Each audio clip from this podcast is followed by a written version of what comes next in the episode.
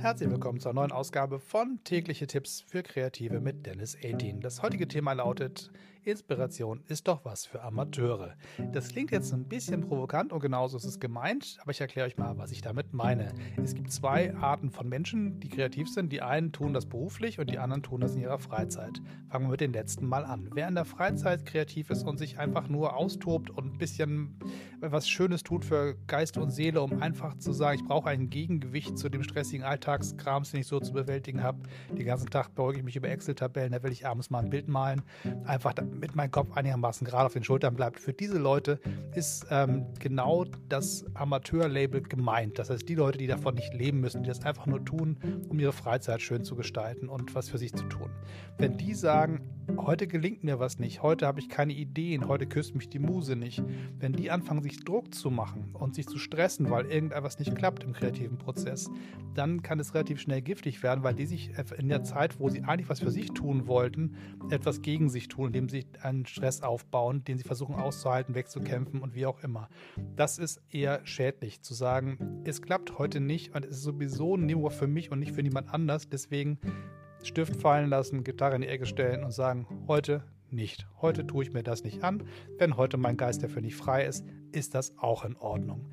Für die Leute, die eigentlich davon leben, kreativ zu sein, also für die Profis, die können sich nicht darauf verlassen, dass die Inspiration sich jeden Tag küsst. Sie müssen andere Wege finden, um trotzdem kreativ zu sein, selbst wenn mal die Umstände nicht so sind, dass äh, der Geistesblitz von alleine kommt oder man einfach sagt, die wunderbarste Idee des Tages kam ganz von alleine aus dem Universum auf mich hernieder. Das ist ja in den seltensten Fällen so. Wenn das mal so ist, super, tolle Sache, aber der Normalfall von Kreativen ist ja ganz anders gelagert. Das heißt, im Prinzip ist die Idee zu sagen, die Muse küsst mich nicht. Okay, ich habe trotzdem einen Weg, um meinen kreativen Motor an Laufen zu kriegen und ein gutes Produkt zu erstellen. Es gibt einen Autor, der nennt sich Stephen Pressfield, der hat ein Buch geschrieben, The War of Art.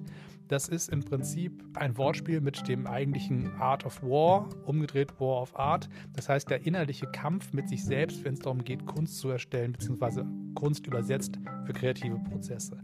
Das ist häufig ein ziemlicher Streit, den man mit sich selber ausführen muss. Irgendwas im Kopf hält einen davon ab, Dinge zu schaffen, die man eigentlich kann. Die Kreativität wird irgendwie gebremst, irgendwie ausgenockt und man sagt, ich kann heute nicht. Und dann ist der Punkt, gebe ich auf wie ein Amateur oder tue ich trotzdem was wie ein Profi. Und die Empfehlung von Pressfield ist folgende.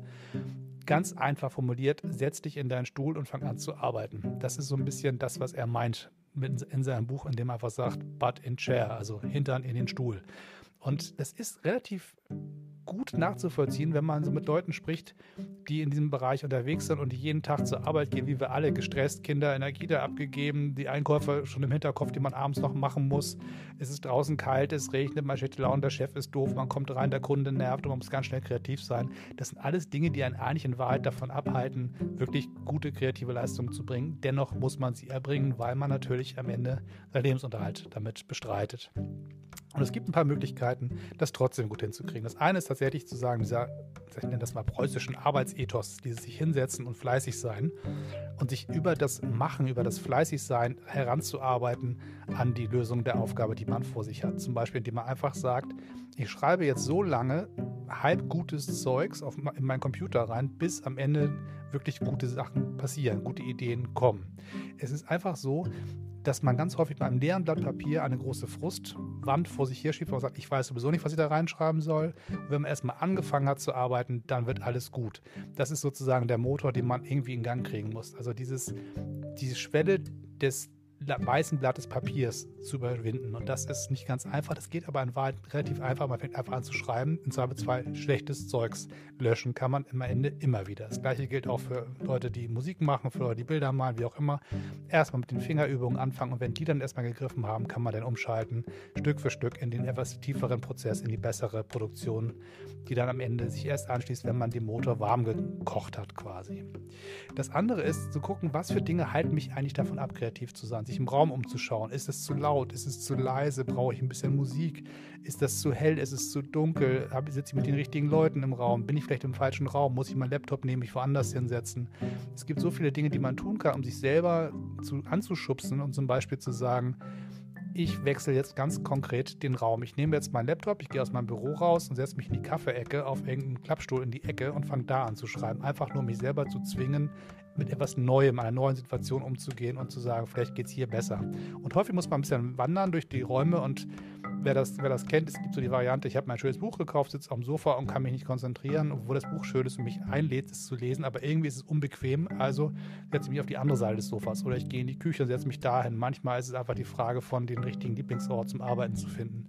Manchmal muss man sich auch mal von Kollegen sozusagen verabschieden und sagen, komm, ihr heute mal nicht, ich brauche mal ein bisschen Abstand zum Arbeiten. Manchmal sucht man ganz gezielt den Kontakt zu anderen und das ganz strategisch einzusetzen, nicht als Ablenkungsmanöver, sondern zu sagen, das sind alles eine lange Checkliste im Kopf zu haben. Welche Faktoren kann ich ausschließen, die mich von Kreativsein abhalten und einfach den abzuhaken, zu sagen Licht, Luft, Leute, Platz, Atmosphäre und so weiter, einfach zu schauen. Und über Quellen der Inspiration, wo man noch mehr herholen kann, wo man sagen kann, wenn nichts mehr geht, wo kann ich dann so ein bisschen auftanken, ganz gezielt sprechen wir ein anderes Mal. Bis dann, bis zum nächsten Mal. Seid so nett und abonniert diesen Kanal. Findet man eigentlich einen großen Podcast unter der des 18 einfach bei allen Podcast-Catchern eintippen den Namen und schon findet ihr mich. Und auf www.dennis18.de findet ihr den ganzen Rest von dem Zeugs, den ich im Internet so mache. Bis dann, bis zum nächsten Mal. Tschüss und immer schön weitermachen.